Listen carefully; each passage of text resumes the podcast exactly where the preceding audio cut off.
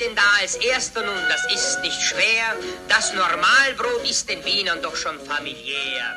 Nun, da war doch diese Werbung. Worauf freut sich der Wiener, wenn er vom Urlaub kommt? Auf Hochquellwasser und auf Ankerbrot. Auf mich und auf meinen Mann. Auf uns haben sie sich gefreut, weil mein Mann war bei den Wasserwerken.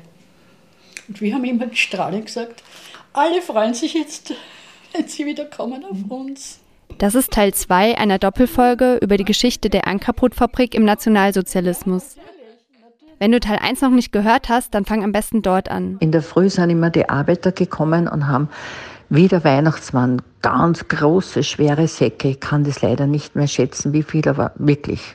Also immens schwere Säcke über die Schulter getragen und dann auf unseren Tisch gestülpt und meine Kollegin Yogi und ich tauchen mit unseren Inselmilieu-Reportagen regelmäßig in unterschiedliche Lebenswelten ein. Ich habe um 4 Uhr in der Früh angefangen, habe Arbeiten gehabt, äh, Streicharbeiten. Das waren Linzerschnitten, Topfenschnitten, Cremeschnitten, Pariser Schnitten. Und dann sind wir da gesessen sechs Leute und haben nur Golatschenzug gemacht. Im ersten Teil dieser Folge haben wir dich an einen Ort geführt, an dem kuriose Erinnerungen von AnkerbrotarbeiterInnen genauso haften wie die schrecklichen Verbrechen des Nationalsozialismus. Unsere Filiale ist ja geschichtsträchtig. Im Hof hinten hat die Gebrüder Mendel die Bäckerei gehabt. Von dort kommt Anker raus. Es ging um die jüdische Ankerbrot-Gründerfamilie Mendel und die Arisierung der Fabrik im Jahr 1938. Das war aber alles nicht so schlimm wie die Bedrohung durch die Nationalsozialisten, die die Fabrik und die Besitztümer der jüdischen Gründerfamilie an sich rissen. Und dann ist Ankerbrot im Jahr 38, also mit dem sogenannten Anschluss im März 38, eines der Unternehmen, das den Nationalsozialisten besonders wichtig war, schnell zu arisieren weil jeder wusste, dass äh, äh, die Familie Mendel jüdischer Herkunft war.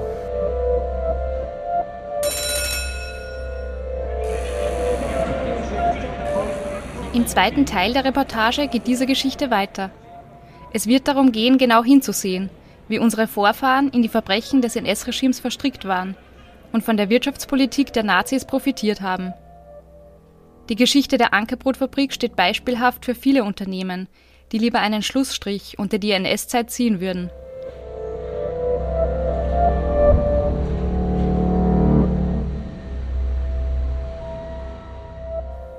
Es geht um die Verdrängung und das Umdeuten von Geschichte auf einer gesamtgesellschaftlichen, aber auch auf einer individuellen Ebene. Viele Geheimnisse umranken deine Mutter, die nicht da ist mehr, die wegradiert wurde. Wie erinnern wir uns in Unternehmen, in Familien an ehemaligen Schreckensorten in der Stadt? Wie genau wollen wir als Nachfahren der Nationalsozialistinnen wissen, was damals geschah? Diese Reportage soll auch zu einer persönlichen Auseinandersetzung anregen. Welcher Auftrag kommt uns als Nachfahren der NS-Verbrecherinnen zu?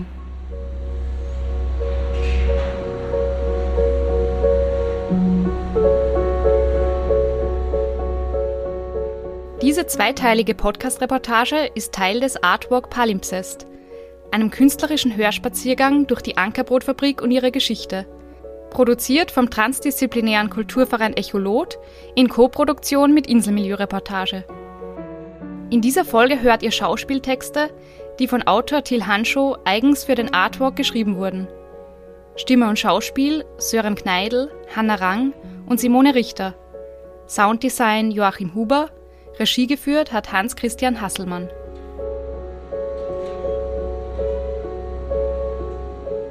An dieser Stelle noch ein Hinweis für sensible Hörerinnen und Hörer.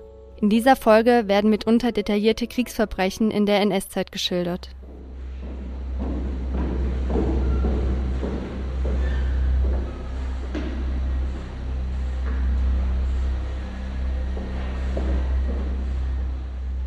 Starten wir mal, oder? Ja, geh mal los. Hast du schon geschaut, wo sie ist?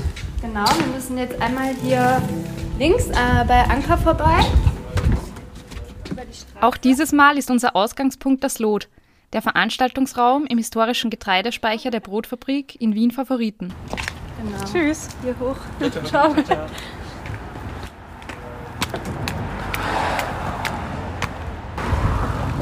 Man hört jetzt immer wieder ähm, ganz viel Baustellengeräusche. Echt? Tatsächlich, ja, ja, die bauen schon ab. Ah. Die Firma Ankerbrot ist nun mit dem Auszug beschäftigt. Auf dem Gelände der traditionsreichen Brotfabrik wird jetzt der Zukunftsanker errichtet. Ein Klimacampus und Zentrum für nachhaltige Projekte und Unternehmen. Aber sieht man da schon die Abrissbirne schwingen oder sowas? Habe ich noch nicht gesehen, aber es ist tatsächlich sehr laut. Ja, und früher gab es ja immer diesen Gebäckgeruch, der zweimal am Tag ja. so über, über das Areal geweht ist. Das ist jetzt schon weniger. Das merkt man schon. Das heißt, sie produzieren auch nicht mehr so viel. Mhm. Jetzt müssen wir rechts.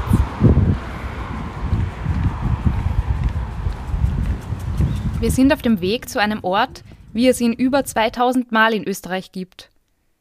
Zwangsarbeitslager, KZ-Außenstellen, Kriegsgefangenenlager. Allein in Wien gab es rund 700 Lager, wo Menschen für Sklavenarbeit untergebracht oder vor der Deportation festgehalten wurden. Viele dieser Einrichtungen und ihre Opfer sind in Vergessenheit geraten. Sichtbare Hinweise an diesen Orten gibt es meist keine.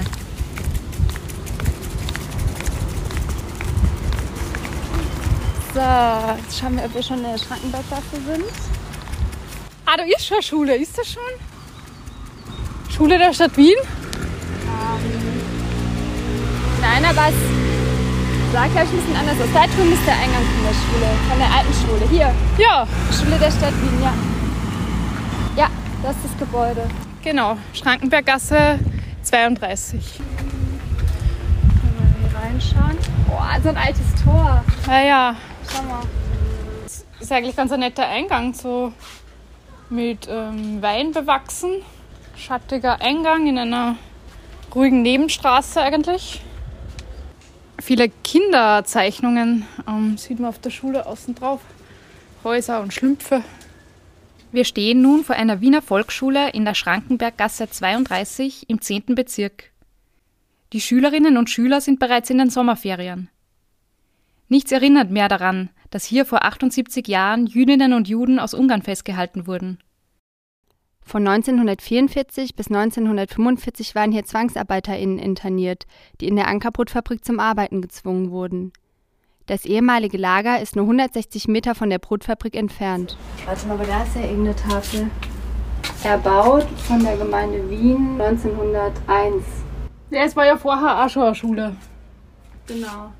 Das Lager war in der Schule und danach war es wieder Volksschule. Das war davor und danach eine Schule.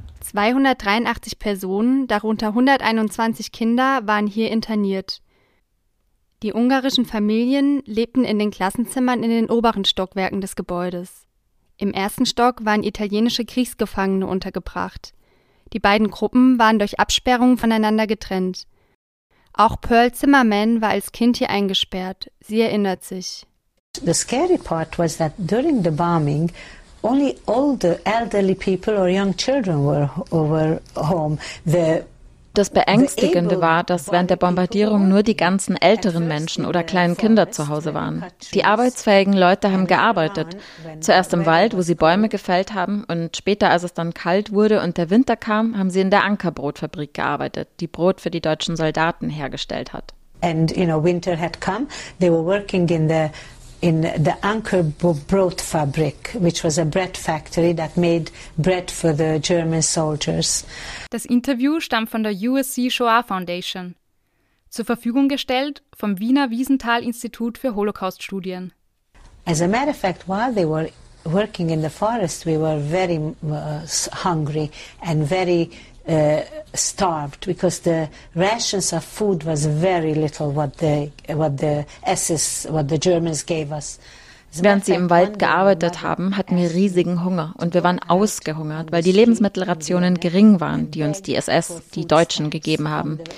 Eines Tages hat meine Mutter gesagt, ich soll in Wien auf die Straße gehen und bei den Wienern um Essensmarken betteln. Ich war ein kleines Kind, meine Mutter hat mir Deutsch beigebracht und ich ging raus und sagte, Bitte schön, gnädige Frau, Brotmarke.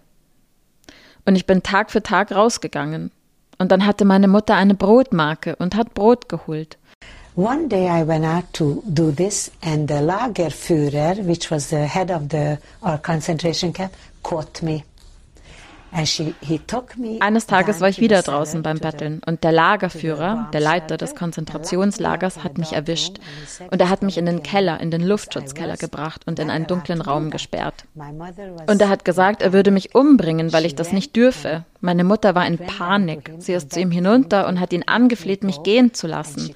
Und sie hat das Geld, das sie in meine Schulterpolster eingenäht hatte und die Zigaretten in meinem Mantel genommen und ihm alles angeboten, damit er mich gehen ließ.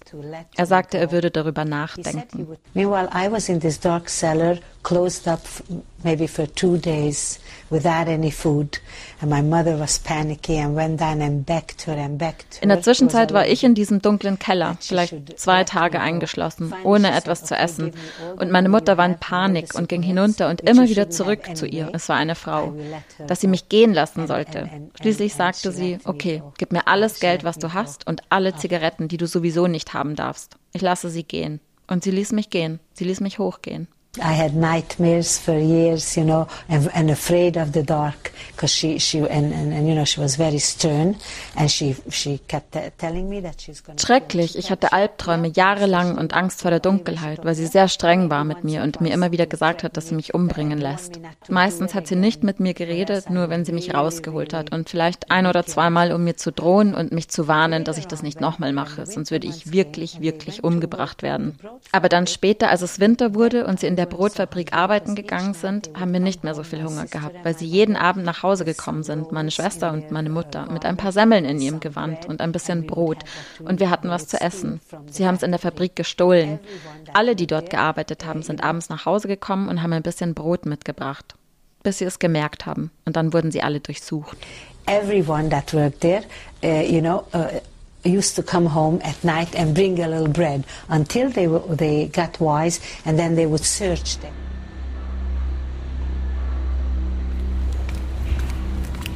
Ich finde es auch schon ein bisschen gruselig.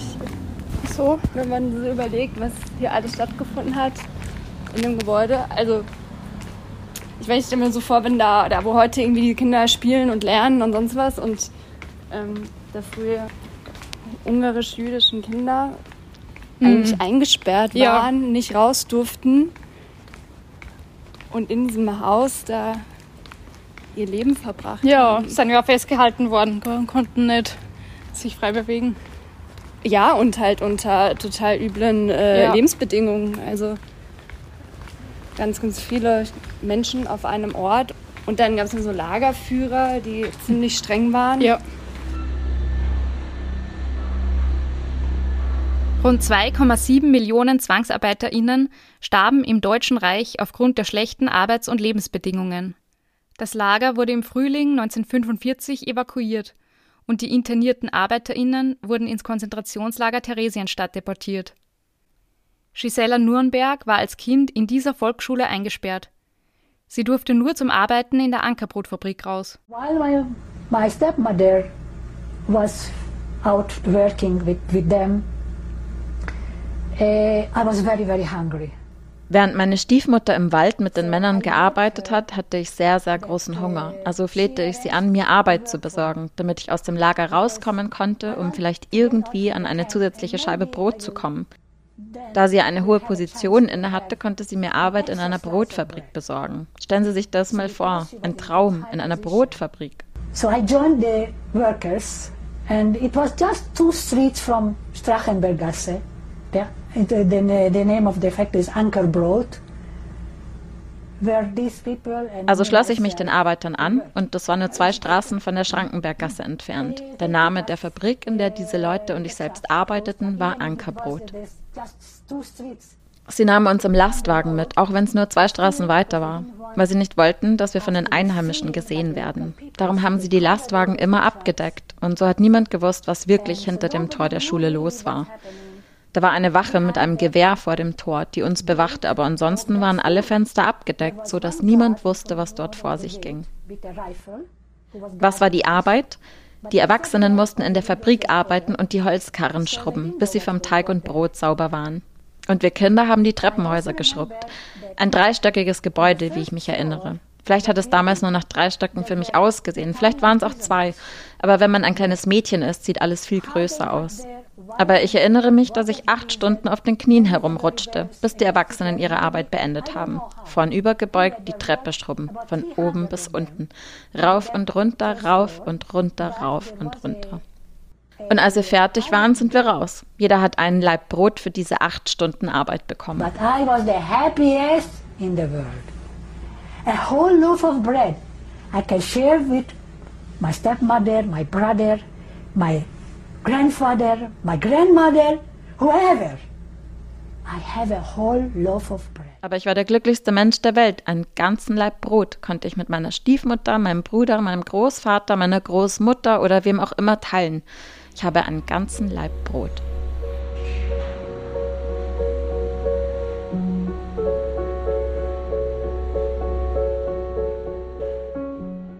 Die Ungarin Gisela Nurnberg ist eine von etwa 13 Millionen Menschen, die aus den besetzten Gebieten Europas ins Deutsche Reich deportiert und dort zur Arbeit gezwungen wurde. So wie Gisela waren viele von ihnen Kinder und Jugendliche. 1938 wurde Ankerbrot arisiert und für judenfrei erklärt.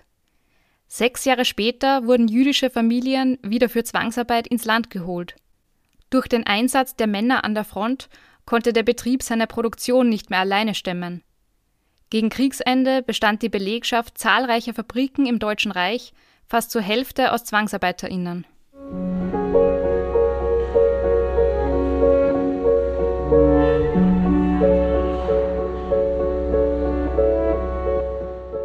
Hallo, Jana. Hallo. Team. Hallo. Julia.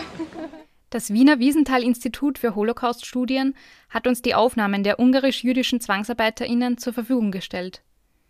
Wir treffen uns dort im zweiten Bezirk mit dem Historiker Philipp Rohrbach. Er kann uns mehr über die ZwangsarbeiterInnen erzählen. Das Forschungszentrum hat sich der Erforschung, Dokumentation und Vermittlung rund um Antisemitismus und den Holocaust verschrieben.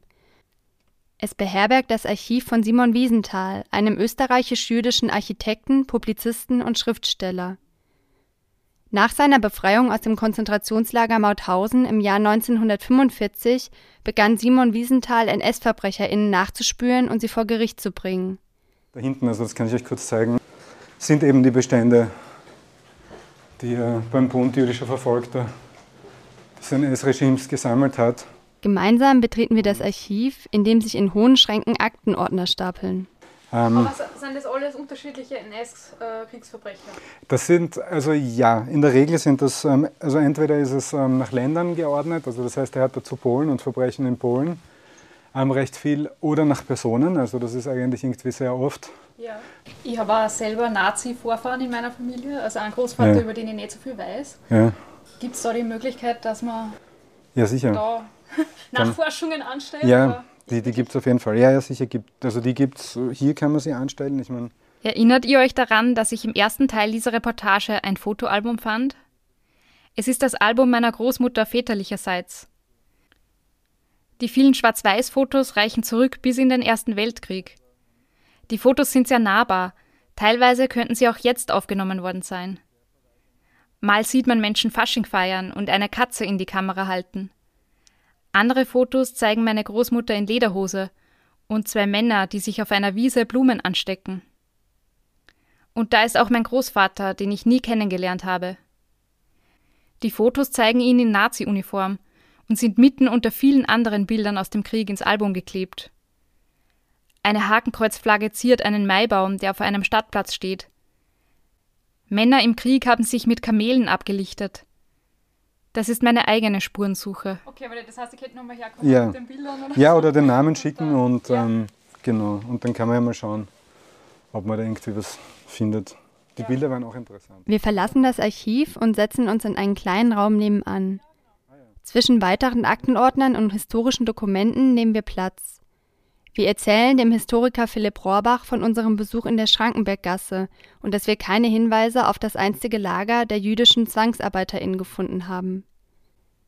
Wir erzählen ihm auch von unserer Reportage, in der wir die Geschichte der Ankerbrotfabrik aufrollen. So Geschichten geraten immer wieder in, in Vergessenheit und das also speziell, wenn man es mit einer Stadt wie Wien zu tun hat, ähm, wo es praktisch keinen Ort gibt, der nicht irgendwie ähm, nationalsozialistisch kontaminiert ist. Also ich finde das ja immer super, wenn so Erinnerung und Gedenken, das ein bisschen so erkaltet ist, immer wieder ins Bewusstsein geholt wird und äh, Menschen sich dann halt auch äh, neu damit auseinandersetzen, weil ähm, ich ein bisschen den Eindruck habe, dass es so eine Tendenz gibt, dass man also alles, was mit Verbrechen im Zweiten Weltkrieg und Nationalsozialismus ähm, zu tun hat, ja gerne irgendwie grenzverschiebt. Also Orgeverbrechen der Nazis haben im Osten stattgefunden und Auschwitz ist irgendwie total schlimm und warum tun Menschen sowas?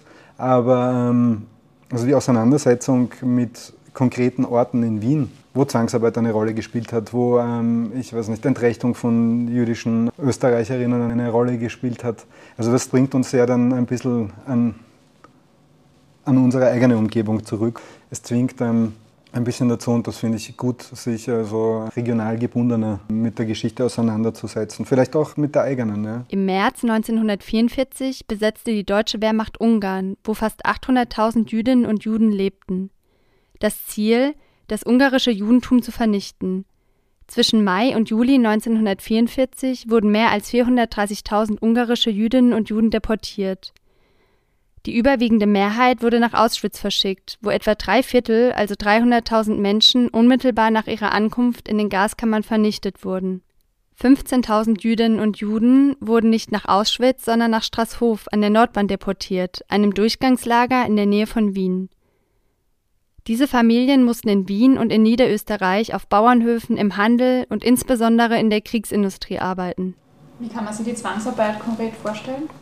Also ab dem Zeitpunkt, wo die angekommen sind, also beispielsweise in, in, in Straßhof, an der Nordbahn sind sie, ich weiß nicht, das erste desinfiziert worden, medizinisch untersucht worden, dann sind Fotos gemacht worden und die quasi Eckpunkte zu ihrer Person aufgenommen worden und dann haben sie so eine Kennnummer gekriegt. Also das war so ein Stempel, die es, auf die Hand gegeben hat ähm, und dort sind sie dann also wie am Viehmarkt, wenn man das so will, zur Abholung bereitgestanden. Also das heißt, das sind das erste nach Straßhof, später hat es in Wien in der Gensbacher Gasse auch so ein Durchgangslager gegeben, wo das möglich war.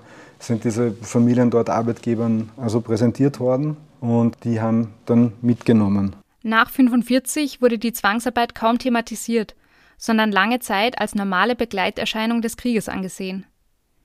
In der Nachkriegszeit gab es kaum Unrechtsbewusstsein dafür. Das hängt natürlich damit zusammen, dass wir, es, wenn wir von nationalsozialistischen Verbrechen also sprechen, mit einer solchen Radikalisierung zu tun haben und auch mit so einem äh, Ausmaß an also großen Verbrechen, dass ich eben das Gefühl habe, dass also viele von den kleineren Geschichten, die auch schrecklich waren, aber die, wenn man es jetzt salopp ausdrücken möchte, also nicht mit Auschwitz mithalten können oder so in, in Vergessenheit geraten sind. Und ich glaube, das ist ein bisschen so einer der der Gründe, warum also die Erinnerung da immer wieder erkaltet. Die Firma Ankerbrot hat ein Mitwirken an dieser Reportage abgelehnt, mit der Begründung, keine Zeit für die Auseinandersetzung zu haben. Auf der Unternehmenswebsite findet man keinerlei Hinweise über die jüdischen ZwangsarbeiterInnen aus Ungarn. Dieser Umgang steht symbolisch für eine Vielzahl ähnlicher Fälle, die wir bei unserer Recherche entdeckt haben. Also viele Firmen wollten sich nicht mit der Vergangenheit beschäftigen, weil natürlich irgendwie Angst davor da war, dass irgendwelche Forderungen gestellt werden könnten, weil irgendwie die Angst da war, dass das Image angekratzt werden könnte. Aber jetzt, also ich kann in den Kopf also der Verantwortlichen nicht reinschauen, aber also warum 2023 die Möglichkeit äh, nicht dazu genutzt wird, sich also mit kritischer Distanz mit der eigenen Geschichte auseinanderzusetzen, also verstehe ich nicht. Ich weiß auch nicht, welche Art von Ressentiments und Ängste da irgendwie eine Rolle spielen. Man könnte es ja auch irgendwie als eine, eine Form von einem Kapital sehen, sich mit der eigenen Geschichte jetzt kritisch auseinanderzusetzen. Was hältst du von dieser Aussage, da muss doch jetzt mal Schluss mit sein oder können wir nicht einen Schlussstrich ziehen unter diese Zeit, unter das Erinnern? Ich finde es immer irgendwie ein bisschen suspekt, aus welchem Eck diese, Aufforderungen kommen und es ist ja nicht so, dass schon alles gesagt worden ist und alles klar ist. Ich meine, wir unterhalten uns über einen eigentlich Großbetrieb, wo Auftragsarbeiten schon dazu geschrieben worden sind und wo verschiedene Leute mit verschiedenen Ausbildungen versucht haben, Informationen zu finden und es ist trotzdem noch äh, total viel irgendwie unklar. Ja? Dementsprechend also halte ich äh, gar nichts von dieser Aussage, weil ich eben das Gefühl habe, dass da einfach viel noch so unklar ist und so viel in der Schwebe ist, dass ich ja auch nicht ganz genau verstehe, also mit welcher Motivation das irgendwie gefordert werden kann. Das Einzige, was es bringen kann, ist, dass die Leute, die das Areal bewohnen, das benutzen, wissen, was dort geschehen ist, sich mit der Geschichte auseinandersetzen können und dass eventuell von den paar Überlebenden, die es noch gibt, die dort als Erwachsene waren, oder von den Kindern, die einen Teil ihrer Geschichte auch zurückbekommen und besser verstehen können. Und wie man da sagen kann, findet das nicht gut oder andere müssen damit aufhören, das zu tun, äh, ja, verstehe ich nicht.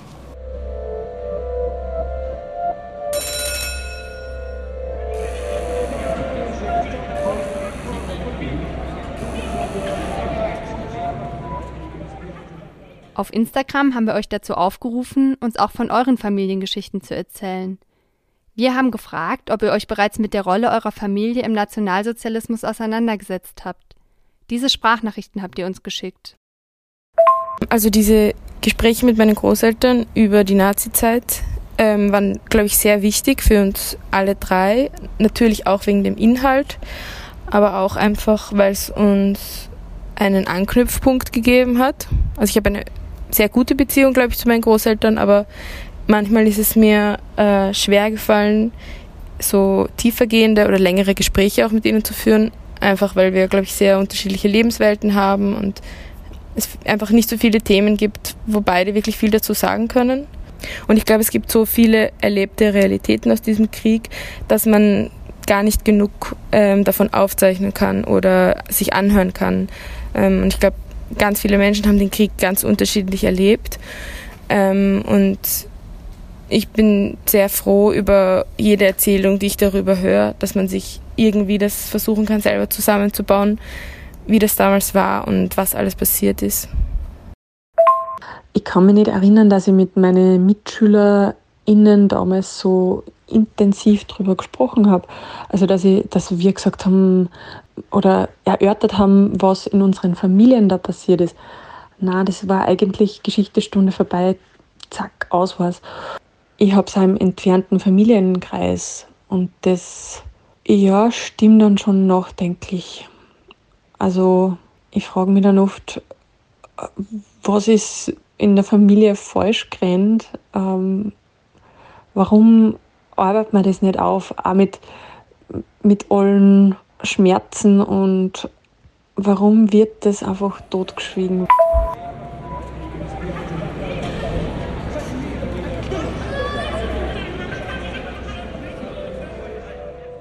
Sehr geehrte Staatsminister, liebe Kuratoren, liebe Stiftungsfamilie, liebe Mitarbeiterinnen und Mitarbeiter, liebe Gäste. Szenenwechsel. Berlin 2020. Ein großer, feierlich geschmückter Festsaal. Zahlreiche Gäste haben sich vor einer Bühne eingefunden. Aufmerksam lauschen sie einem älteren Herrn, der mit ernster Stimme in das Mikrofon spricht. Und natürlich hochgeehrt unsere Preisträger zur Verleihung des Roland Berger Preises heiße ich, sagen Sie Roland, Sie willkommen. Ja, so in etwa könnte er geklungen haben. Roland Berger der bekannteste Unternehmensberater Deutschlands. Am 24. Januar 2020 vergibt er zum achten Mal den Roland Berger Preis für Menschenwürde. Der Preis ehrt Personen und Vereine, die vorbildlich und erfolgreich Völkerverständigung, Toleranz und eine freie und friedliche Gesellschaft fördern. Bergers Antrieb, er habe selbst als Kind in der eigenen Familie erlebt, wie politische Drangsal Angst und Leid verursachen kann und wie kostbar Menschenwürde und Toleranz sind. Den Preis hat er deshalb seinem Vater gewidmet, Georg Berger. Dieser leitete von 1940 bis 1942 als Generaldirektor die arisierte Ankerbrotfabrik in Wien. Ich äh, würde an dieser Stelle auch erwähnen wollen, meinen Vater als Anstoß. Würde ihn als mein moralisches Vorbild nennen, denn er stand für sie, die Menschenwürde warfen sie ihn nieder damals unterm, unterm Hitler, so stand er dennoch. Wieder und wieder stand er, dieser Unbequeme, für Anstand und Mut ein. Denn mutig war er, mein Vater. Er hat sich immer gegen die Arisierungsversuche der Gestapo gewendet, war entgegen der Gefahr ein Querkopf, ein Querulant im Widerstand. Und da haben sie ihn mitgenommen, meinen Vater. Sie haben ihn mir weggenommen, meinen Vater. Sehr geehrter Herr Dr. Berger, guten Tag. Mein Name ist ich schreibe für Unsere Recherchen haben ergeben, dass Ihr Vater Georg Berger unterbricht uns dann der Sohn mitten im Wort. Profiteur? Profiteur. Und der Sohn, ganz verwirrt, ruft in den Hörer hinein. Also, das, ähm, das kann nicht, das, das stimmt nicht mit dem, was ich gehört, gelesen und gerichtlich verkündet bekommen habe. Das also würde, nein, mein Vater stand für sie, die Menschen. Nein, würde das nicht, könnte das nicht. Mein Vater, Georg Berger, hat. Schweigt der Sohn plötzlich. Denkt an die Zeit in Wien. Denkt an die Ankerbrotfabrik. Denkt an die Hausdurchsuchung der Gestapo. Denkt an die Geschichten, die ihm erzählt wurden vom Vater oder von den anderen, die ihn kannten, den Vater, und die erzählten nach dem Krieg, wenn der Vater schwieg. Denkt der Sohn jetzt etwa, dass er suchen gehen muss? Nach den Ecken, den Kanten, nach dem Rahmen, in den er das Bild vom Vater hängen kann? Meine Damen und Herren, ähm, bitte, bitte entschuldigen Sie mich. Noch nicht.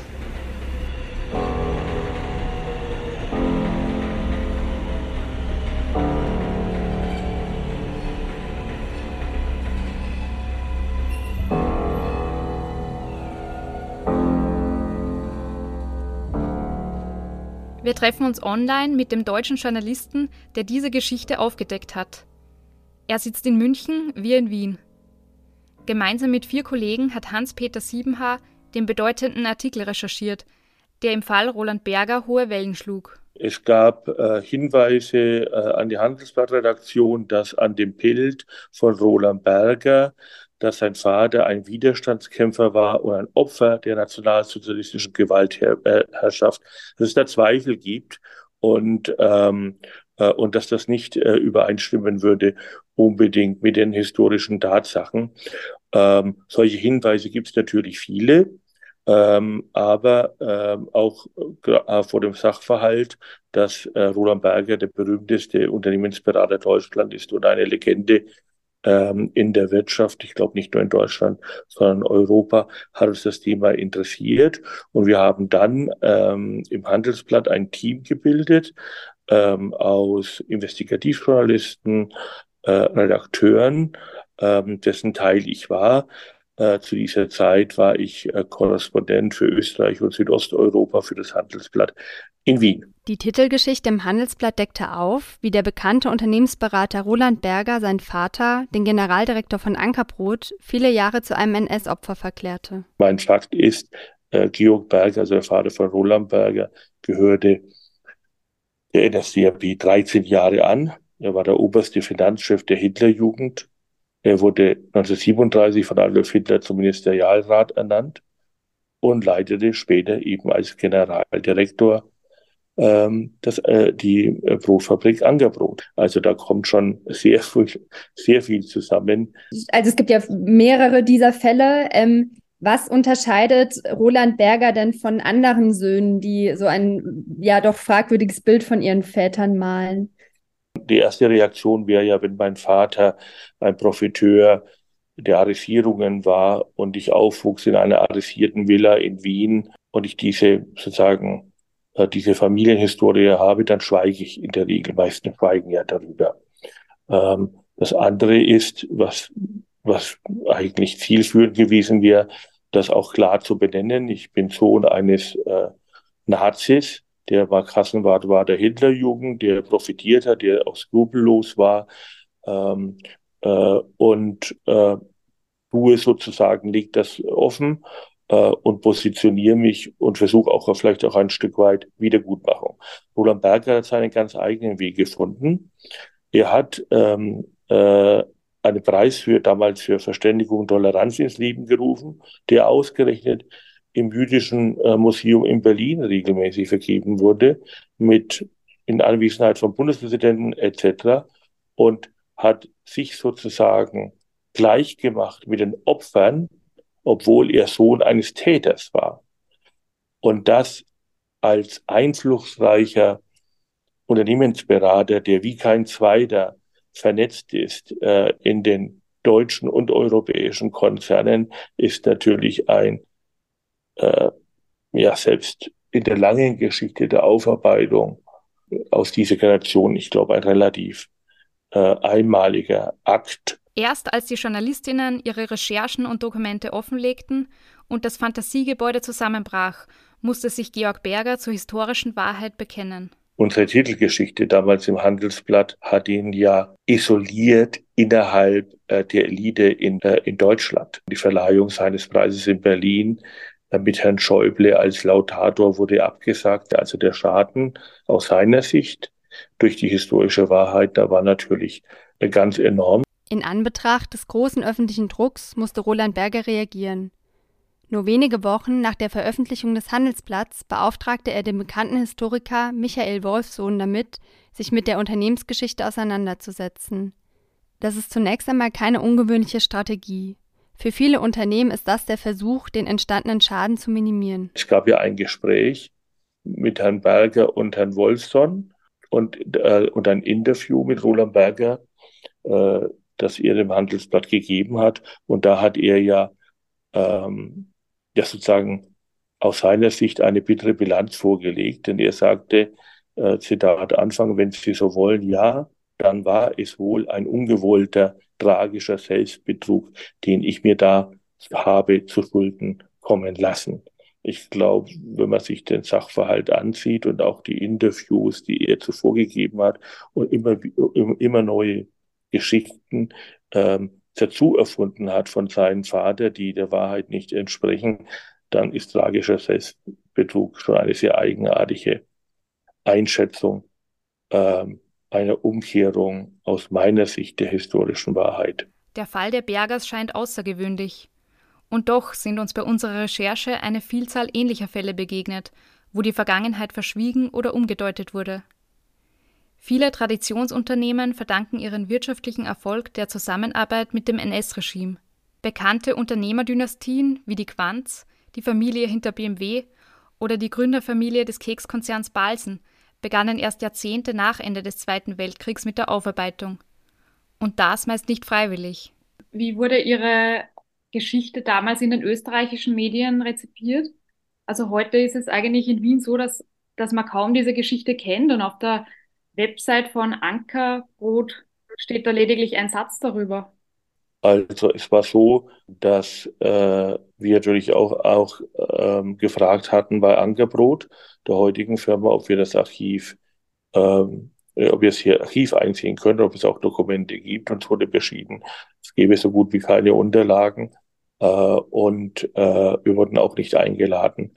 Und wir waren auch erstaunt, dass äh, zu, zu diesem Zeitpunkt, als wir die Geschichte recherchierten, äh, kein, ja, sozusagen diese Zeit komplett vom Unternehmen ausgebrennt wurde, als hätte sie sie nie gegeben. Die äh, APA, die österreichische Nachrichtenagentur, griff natürlich die Geschichte auf. Die APA-Meldung fand auch durchaus eine breite Resonanz. Was ich erstaunlich finde, es gab jetzt keine Anfrage für eine Veranstaltung, eine Diskussion oder einen öffentlichen Diskurs darüber. Angesichts der Dimension des, des Namens und aber auch des Unternehmens Angebot, das kennt einfach jeder äh, und nicht nur, äh, nicht nur in Wien, sondern weit darüber hinaus, fand ich das relativ, relativ überraschend. Aber glauben Sie, es gibt ähnliche Geschichten, die einfach nur noch nicht aufgedeckt sind? Ich glaube, es sind viele Geschichten, sind noch nicht geschrieben worden. Also ich verstehe auch so eine Geschichte, wie wir sie gemacht haben, Roland Berger und seinen äh, Vater, auch als Ansporn, äh, sich noch viel intensiver damit auseinanderzusetzen, vor allem rund um die Unternehmen. Was haben Sie sich denn persönlich aus dieser Geschichte mitgenommen oder was war Ihre persönliche Erkenntnis daraus?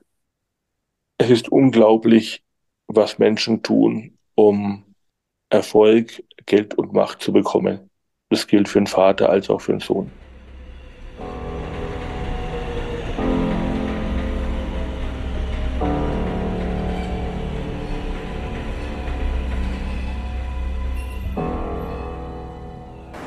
Mein Vater war Opfer der Nationalsozialisten.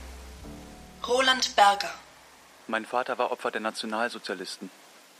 Roland Berger ist 63. Mein Vater war Opfer der Nationalsozialisten. Roland Berger ist 65 Jahre alt. Mein Vater war Opfer der Nationalsozialisten. Roland Berger ist 67 Jahre alt und sagt, Mein Vater war Opfer der Nationalsozialisten. Roland Berger ist 70 Jahre alt und sagt seit fast zehn Mein Vater war Opfer der Nationalsozialisten. Roland Berger ist 73 Jahre alt und sagt seit über zehn Jahren Mein öffentlich. Vater war Opfer der Nationalsozialisten.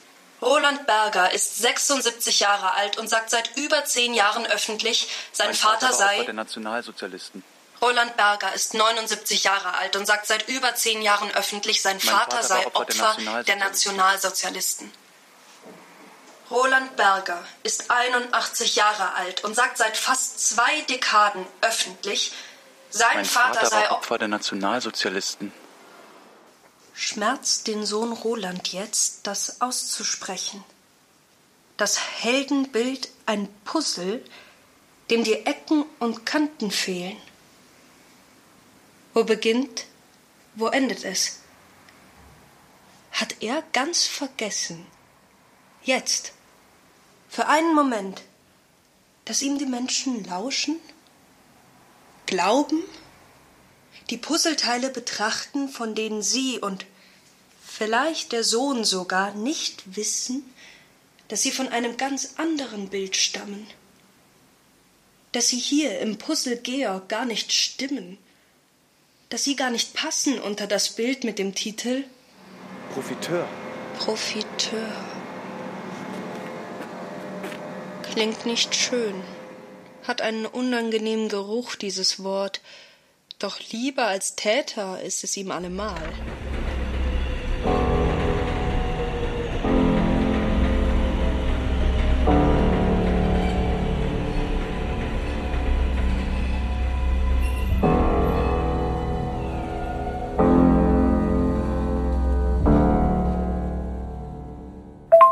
Mein Opa hat erzählt, dass er niemanden getötet hat. Er hat einmal den, den Befehl gehabt zu schießen und hat dann hat geschossen, aber absichtlich irgendwo daneben, sodass das Gegenüber Zeit gehabt hat, ähm, mehr oder weniger zu abzutauchen. Genau. Hi Michaela, danke für deine Nachricht. Welche Fragen stellst du selber dir denn?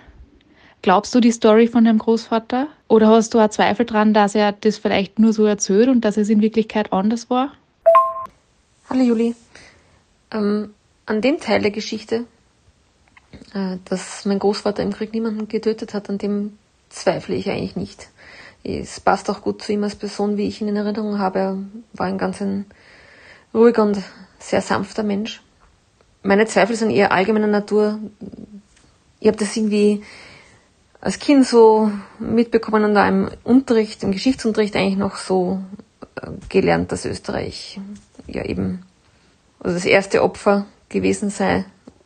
Also das, das glaube ich einfach nicht. Da waren in jedem Ort war jemand zu finden, der bereit war für diese Gesinnung einfach aktiv tätig zu werden und dass die Leute alles nicht gewusst haben, worum es da geht. Also daran zweifle ich nicht, ist immer klar, dass das einfach anders war, als das mitgeteilt wird. In Summe ist vielleicht ein bisschen die Frage, es gibt halt wahrscheinlich solche Geschichten in jeder Familie. Ja. Nach dem Krieg war es für alle wichtig, sich die richtigen Geschichten auch zu erzählen, um dann um irgendwie aus diesem, aus dieser Zeit wieder herauszukommen und einfach ein normales Leben weiterführen zu können. Ja, ich zweifle nicht und wahrscheinlich zweifeln in anderen Familien die Leute dann auch nicht an den eigenen Erzählungen. Das ist eine interessante Fragestellung grundsätzlich. Spannend. Um zu verstehen, was einen davon abhalten kann, sich mit den dunklen Kapiteln seiner Familien- oder Firmengeschichte öffentlich auseinanderzusetzen, haben wir eine Frau getroffen, die sich dazu entschieden hat, das ganz bewusst zu tun. Magst du Kaffee, Wasser? Wasser gerne. Wasser. Wasser. Wir sind wieder im Lot, dem ehemaligen Getreidespeicher der Ankerbrotbäckerei und heutigen Kulturraum. Hier treffen wir Franziska Eckert. Seit 2022 führt sie als stellvertretende Klinikleitung die Strahlentherapie am AKH in Wien. Im Gegensatz zu Roland Berger ist sie der NS-Vergangenheit ihrer Familienangehörigen aktiv nachgegangen und hat sich dem gestellt. Also vielleicht erstmal so ein bisschen die, die, Hintergrundinformationen. Ich bin nicht aus Österreich, wie man hört, äh, sondern aus Deutschland, bin aufgewachsen äh, in Bayern zwischen Chiemsee und Salzburg und bin zum Medizinstudium nach Tübingen und äh, bin da Teil von einer Gruppe, ähm, das ist eine christliche Gemeinde. Ähm, und wir haben irgendwann Anfang der 2000er äh, sind wir drüber gestolpert, dass es um Tübingen rum sechs größere KZs gab. Mhm. Äh, und ein Todesmarsch von dort bis nach Dachau, das sind 350 Kilometer. Und keiner von uns wusste irgendwas. Und das war natürlich erstmal so ein bisschen ein Schockerlebnis. Und ähm, dann haben wir angefangen, untereinander zu sprechen, was weißt du von deinem Großvater? Hat dir deine Familie irgendwas erzählt? Was haben die dir erzählt und so?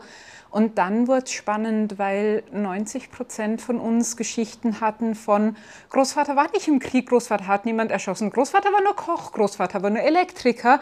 Bei mir, ähm, Großvater war bei der SS, aber als er herausgefunden hat, wie schlimm die waren, ist er desertiert. Ähm, und, und so Dinge. Und bei den ersten fünf denkt man sich, ist ja spannend. Ähm, bei Nummer 75 wird es dann irgendwie spannend und man denkt sich, wer war es denn dann eigentlich? Eine Umfrage des Bielefelder Instituts für interdisziplinäre Konflikt- und Gewaltforschung aus dem Jahr 2019 ergab eine deutliche Diskrepanz zwischen der Wahrnehmung der deutschen Bevölkerung in der NS-Zeit und dem tatsächlichen Wissen um die eigene Familiengeschichte. Die Hälfte der Befragten geht davon aus, dass ihre Familienangehörigen nicht einmal zu den Mitläufern des NS-Systems gehörten, geschweige denn TäterInnen waren. Und ähm, das war so der Punkt, wo wir dann irgendwie festgestellt haben, wahrscheinlich haben uns unsere Familien nicht alles erzählt, was da zu erzählen gibt. Und dann haben wir angefangen, eben rauszufinden, in welche Archive man gehen kann, wo man Dinge herkriegen kann und haben angefangen, Recherche über unsere eigenen Großväter oder Urgroßväter oder welche Generation es halt auch immer war, dann zu machen. Ähm, und da sind halt ganz andere Dinge rausgekommen. Also der Großvater war nur Elektriker, ähm, war Elektriker und Ingenieur und hat Auschwitz mit aufgebaut. Ähm, eben bei mir, ja, mein Großvater ist desertiert von der SS, ähm, ein paar Wochen bevor die russische Armee dieses Ausbildungslager überrollt hat. Und auf einmal merkt man, naja, hm, irgendwie wahrscheinlich auch etwas anders, nachdem er vorher drei Jahre bei dem Verein gewesen war. Mhm. Ähm, und das hat uns sehr, sehr erschüttert, weil halt auf einmal irgendwie, so was man in der Schule gelernt hat, Holocaust sind sechs Millionen Juden und irgendwie weit weg und die Deutschen damals haben irgendwie schlimme Sachen gemacht. Das kam auf einmal sehr, sehr nahe, weil es halt auf einmal wirklich, ähm, mein Großvater war in der Ukraine und in Russland als Teil einer Eliteeinheit der SS. Und Holocaust in der Ukraine war halt anders als in Polen. Es gab keine Vernichtungslager äh, sondern das waren Massenerschießungen in den Wäldern. Die haben die Juden pro Dorf, pro Stadt zusammengetrieben, haben die in die Wälder getrieben, die mussten Gruben ausgraben, dann wurde Mensch für Mensch, Kinder, Frauen, alles erschossen, einer nach dem anderen. Und dann haben sie die Gruben wieder zugeschüttet, dann haben wir ein Buch dazu gefunden, äh, wo dann Augenzeugenberichte drin sind, dass drei Tage später der ganze Boden sich noch bewegt hat, weil bei Weitem nicht alle tot waren und die Leute versucht haben, aus diesen Gruben wieder rauszukriechen. Ähm, und da war mein Großvater als Teil einer Eliteeinheit der SS. Und was macht es mit der eigenen Identität, wenn man plötzlich rausfindet, der eigene Großvater hat da Menschen erschossen? Das war im ersten Moment ein riesiger Schock, weil genau so ging es mir. Ich stand auf einmal da mit einem Großvater, der ein Massenmörder gewesen sein muss. Plus eben ähm, die ganze Ideologie im Hintergrund, Eliteeinheit SS, ähm, SS-Ausbilder, die hätten den nicht anderthalb Jahre in diesem Ausbildungslager arbeiten lassen, wenn der nicht 100% ideologisch gefestigt gewesen wäre. Auf der einen Seite ist es ein unglaublicher Schock und man merkt irgendwie so, irgendwie, man hätte ja immer gern irgendwie eine Familie, auf die man irgendwie halbwegs stolz sein kann und da, damit ist dann halt endgültig Schluss. Äh, ich sage immer ganz vorsichtig, ich komme nicht aus einer Familie, wo man normalerweise Medizin studiert und äh, Professorin wird und stellvertretende Klinikleitung, sondern mein Vater war schwerer Alkoholiker und auch da ist natürlich immer die Frage, was steckt da dahinter, wie ist es und so weiter. Und das war so ein bisschen die andere Seite, dass so das Ganze, wie ich meine Familie erlebt hatte, wie meine Familie tickt, eigentlich erst verstanden hatte, als ich dieses fehlende Puzzleteil hatte, weil irgendwie so von den Erzählungen von meinem Vater war auch klar, dass eben wahrscheinlich, also das sind jetzt alles mehr so Herleitungen, auch das weiß man natürlich nicht schwarz auf weiß, ähm, dass mein Großvater meinen Vater so erzogen hat, wie er seine SS-Leute ausgebildet hat, mit der gleichen Härte, mit der gleichen, mit, mit der gleichen Grausamkeit. Das überlebt kein Kind und wird normal und auf einmal hat alles Sinn gemacht. Ähm, also das sind so die eigentlich zwei unterschiedlichen Aspekte von was macht es. Und auf der anderen Seite überlegt man sich dann natürlich, was mache ich damit, weil ähm, eben wie gesagt, 90 Prozent der Leute, die wir da so in der Gruppe hatten, waren, nö, da war nichts und nein und war gar nicht so schlimm und so. Und das ist natürlich die eine Variante, wie man damit umgehen kann. Ähm, und die andere Variante ist halt zu sagen, ich packe das aus, ich mache das auch öffentlich ähm, und ich mache was damit. Und hast du mit deiner Familie nach dieser Recherche darüber gesprochen? Ähm, mit meinem Vater habe ich nie drüber gesprochen. Das Spannende ist, ich habe einmal mit meiner Oma gesprochen, also die, die den SS-Mann geheiratet hat. Und die haben 46 geheiratet, also nach dem Krieg. Ähm, auch die war involviert. Man spricht ja immer nur über die Männer, aber meine Großmutter war Teil der Organisation TOT. Das war die Organisation, die für die ganzen Zwangsarbeiter in Polen zuständig war. Und dann habe ich sie einmal gefragt, du, was, wusstest du eigentlich, wie war das damals? Und sie sagt, sie war Sekretärin ähm, und hat halt eben dann auch Listen geschrieben und so. Und dann kam so der Satz, den ich nie vergessen werde, dann hat sie nur noch gesagt, und irgendwann wussten wir schon, was mit den Leuten passiert, die nicht mehr arbeiten konnten. Und allein dieser Satz, da steckt so viel, ich meine, das, das kann man auch irgendwie klarer ausdrücken. Ähm, Dann sagt sie, ja, aber ich war, ich war 20, was hätte ich machen sollen? Und im ersten Moment dachte ich, ja, recht hat sie.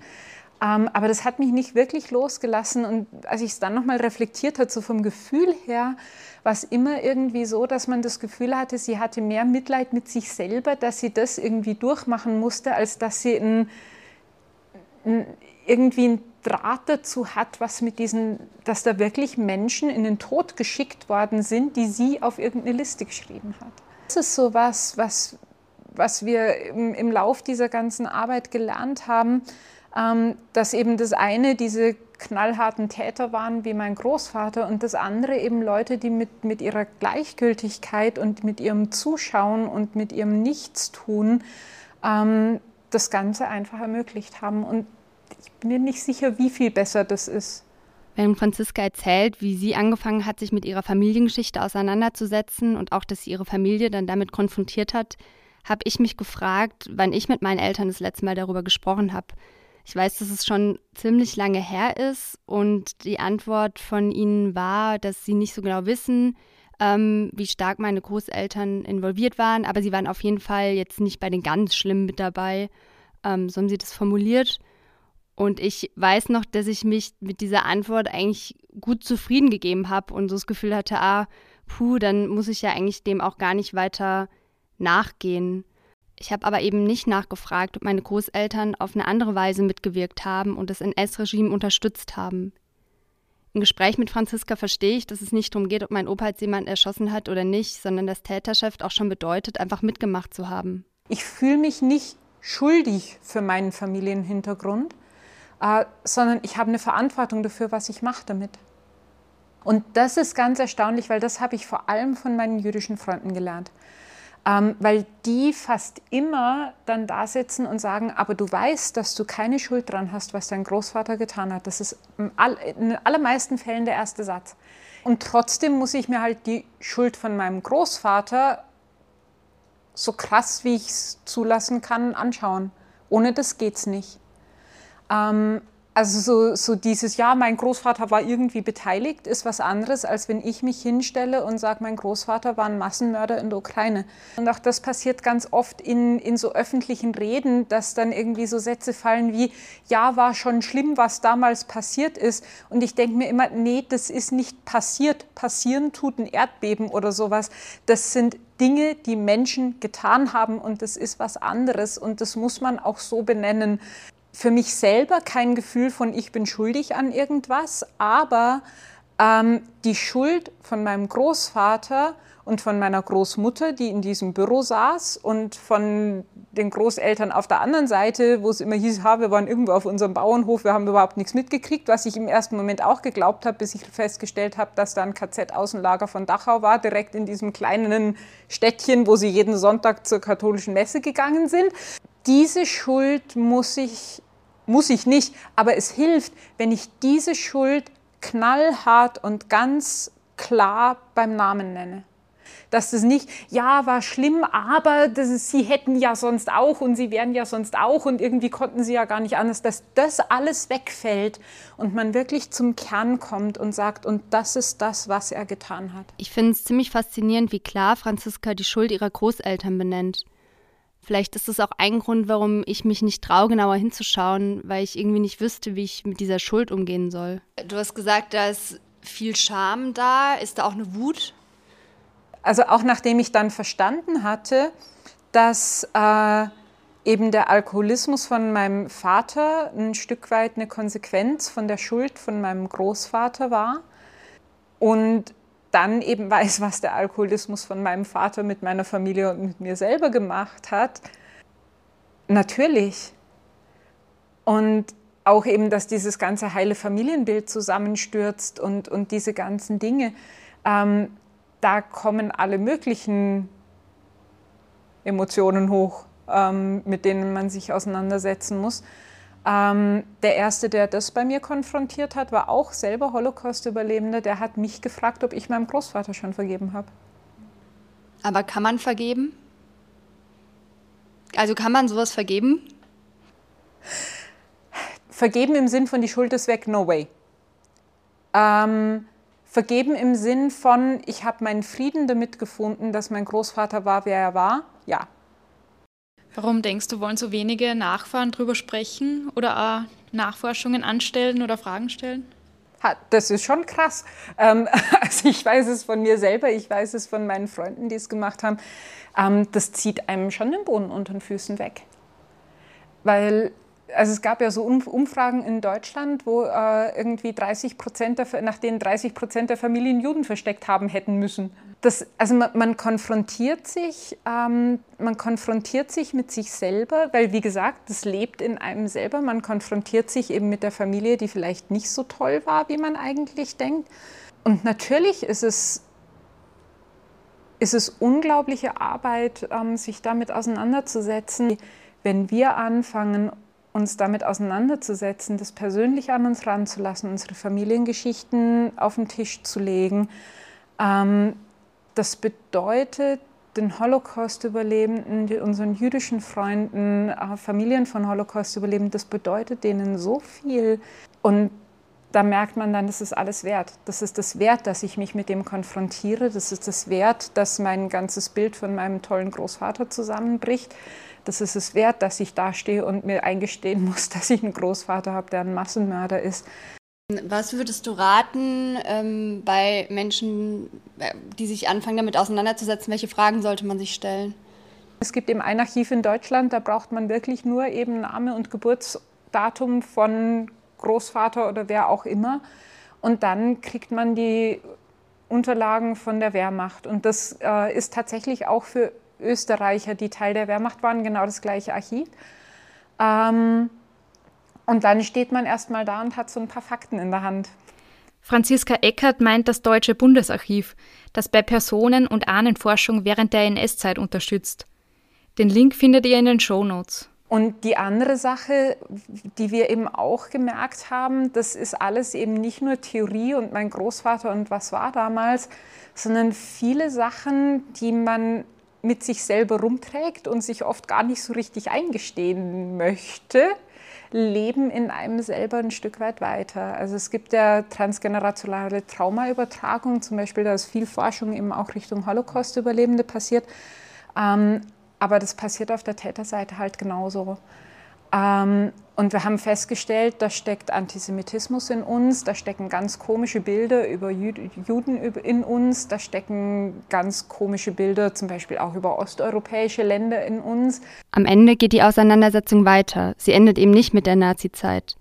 Die eigenen Einstellungen und Verhaltensmuster zu hinterfragen bedeutet auch, sich seiner blinden Flecken bewusst zu werden wenn man mit offenen Augen durch die Stadt läuft, ähm, das ist unglaublich, wo man überall auf so Spuren stößt. Ich wohne in der Nähe vom Westbahnhof. Wenn ich zum AKH fahre, ist das meine U-Bahn-Station.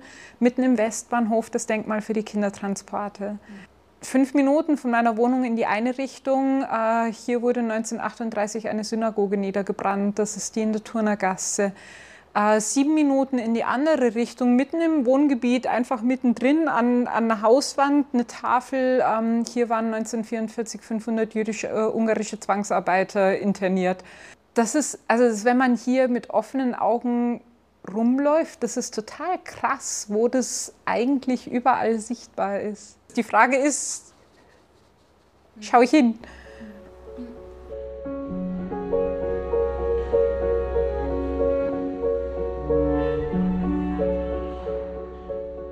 Also nach allem, was wir in dieser Reportage herausgefunden haben, finde ich es aber auch ziemlich krass, wie viel eben noch nicht sichtbar ist.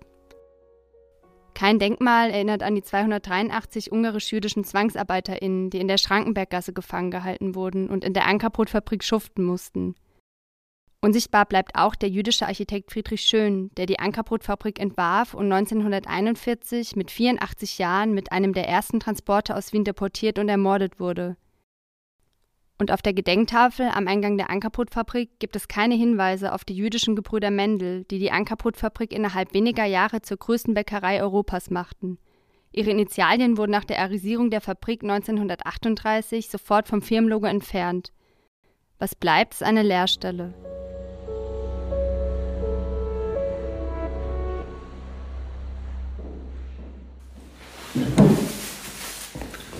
Was ich mitgebracht habe.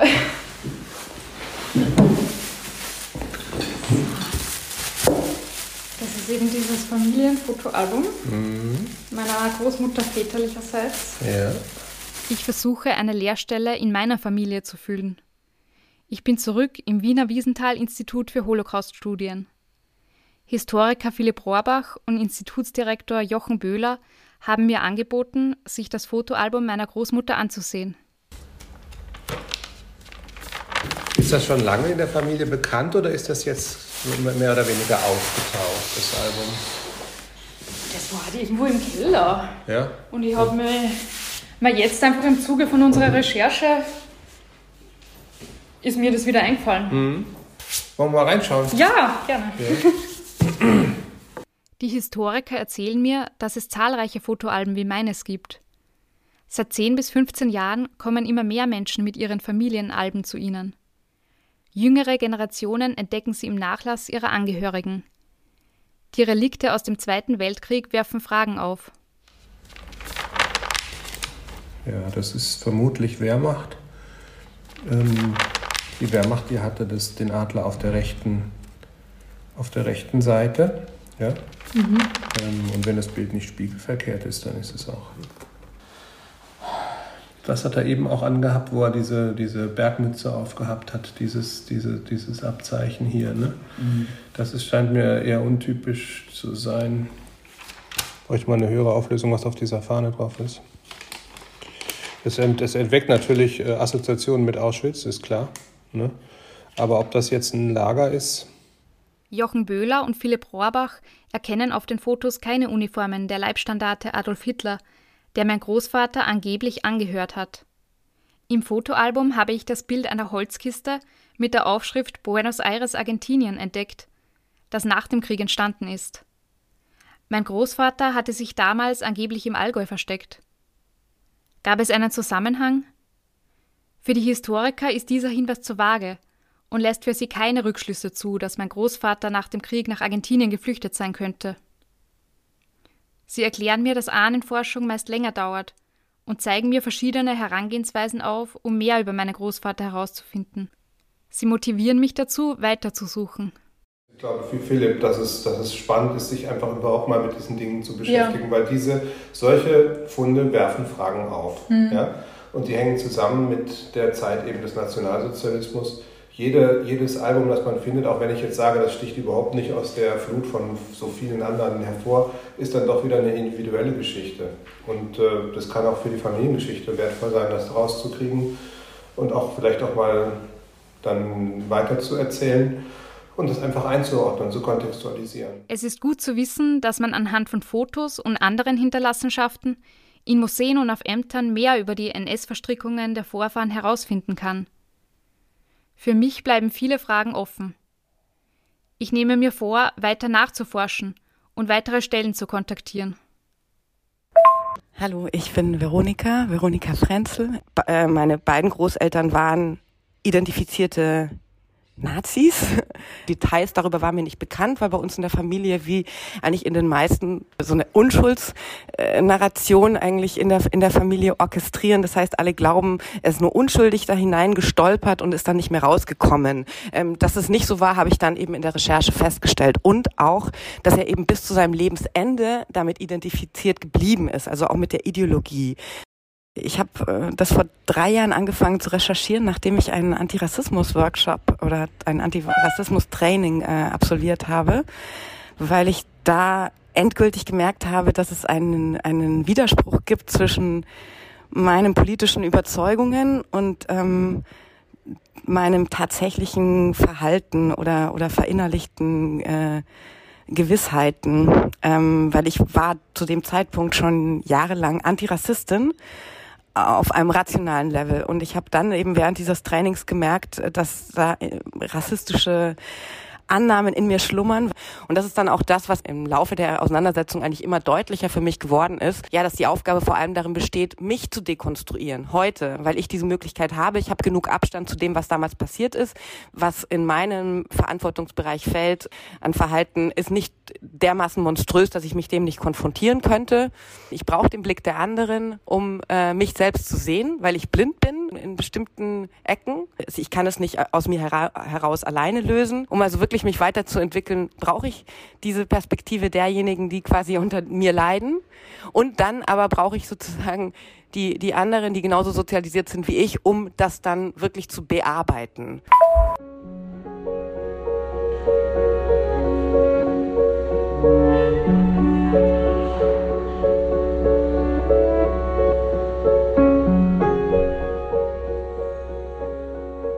Ein hipper Kulturhotspot in einer stillgelegten Fabriksanlage war der Ausgangspunkt dieser Reportage. Dicker Mehlstaub hat sich über die 132 Jahre alte Brutfabrik gelegt. Wir haben Schicht um Schicht abgetragen. Zum Vorschein kamen die Geschichten von Menschen, deren Leben in unterschiedlichen Jahrzehnten mit der Ankerbrotfabrik verbunden waren. Die jüdischen Gründerbrüder Heinrich und Fritz Mendel, die Anker 1891 gegründet haben und zur größten Bäckerei Europas machten. Ankerbroterbin Bettina Mendel, die 1938 vor den Nazis fliehen musste und ihrer Tochter Phyllis in Australien nichts davon erzählt hat. Generaldirektor Georg Berger, der die arisierte Brotfabrik leitete und dessen Sohn ihn als Opfer der Nazis stilisierte.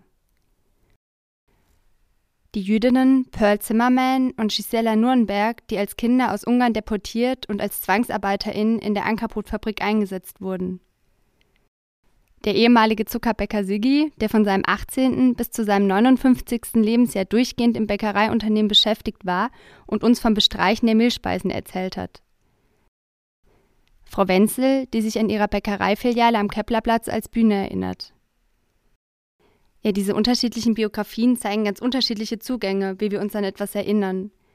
Wenn man Schichten abträgt, dann kommen allerdings nicht immer nur schöne Sachen zum Vorschein. Nicht jeder oder jede will sich das eingestehen.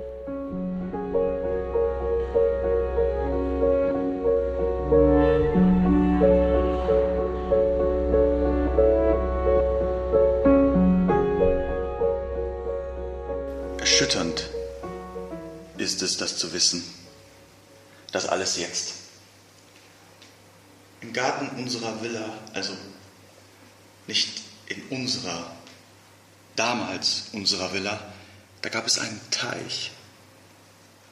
Da habe ich Schlittschuhlaufen gelernt. Schlittert jetzt mein Vater vor mir davon in die Mitte dieses Teichs. Kann ihn nicht mehr greifen, weiß gar nicht, er das ist, der da vor mir wegschlittert, auf diesem dünnen Eis, das zu knacken, zu brechen beginnt von der Erschütterung in mir.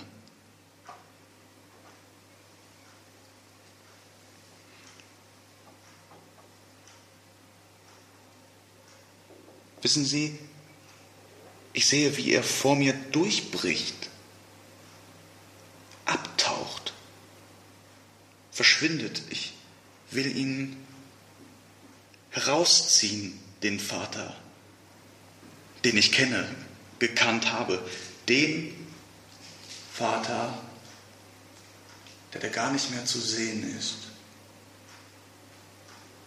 dessen Gesicht da jetzt einfriert in diesem Wort. Profiteur. Was hat das noch zu tun mit meinem Vorbild, dem Vater? Denn dieses Bild war strahlend bunt. Ich starre in den Teich und da spiegelt sich nichts mehr. Konnte ich doch sonst in diesem Gesicht, das da jetzt gerade noch einmal an die Oberfläche dringt, mich selbst wiedererkennen. Aber jetzt? Ganz grau unter dem brüchigen Eis bist du geworden.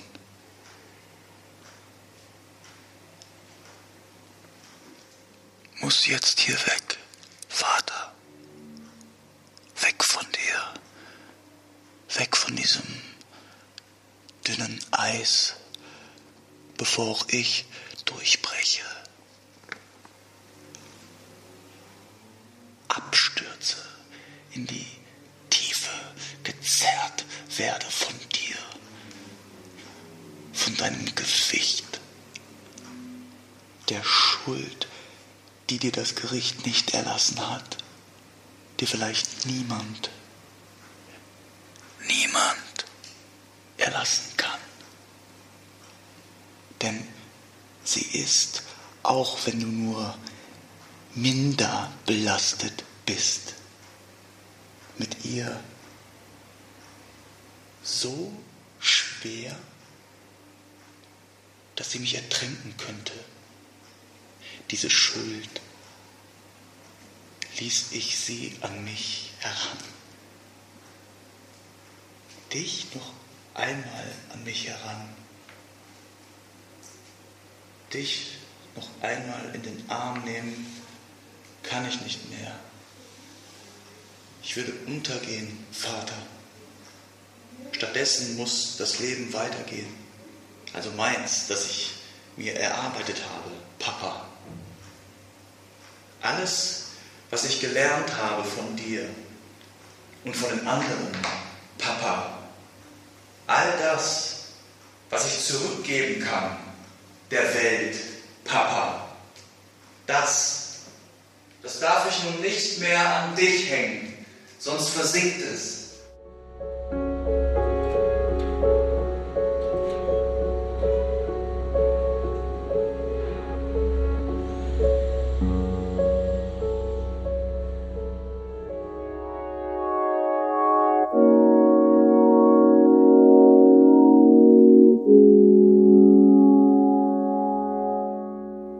Was hat diese Reportage mit euch gemacht? Mit welchen Gedanken hinterlässt sie euch? Worüber würdet ihr gerne noch mehr erfahren? Schreibt uns. Am besten geht das über Instagram, Facebook oder per E-Mail über unsere Website. Bei unserem künstlerischen Hörspaziergang, dem Artwalk Palimpsest in Koproduktion mit Echolot, könnt ihr selbst hautnah in diese Geschichte eintauchen. Wir machen unsere Recherche in einem transdisziplinären Format für euch erlebbar. Vom 29. September bis zum 1. Oktober habt ihr nochmal die Gelegenheit dazu. Unser Newsletter informiert euch, sobald der Ticketverkauf startet. Wir bleiben im Thema, aber nicht in der Vergangenheit, sondern wechseln in die Gegenwart. In unserer nächsten Inselmilieu-Reportage beschäftigen wir uns mit der Vielfalt jüdischen Lebens in Wien. Doch davor geht es für uns nach Chicago. Denn Inselmilieu wurde in die Transatlantic Summer School an der Northwestern University aufgenommen. Im Zuge des zweiwöchigen Programms werden wir uns mit Solutions Journalism und der Chicago School of Sociology beschäftigen. Zu hören gibt es die Ergebnisse bald in einer Deep Dive Podcast Folge. Auf Instagram nehmen wir euch auf unsere Reise mit. Wollt ihr uns in unserer Arbeit unterstützen? Dann freuen wir uns riesig über eure Sternebewertung auf Spotify oder Apple Podcast oder wenn ihr unseren Podcast teilt oder weiterempfehlt.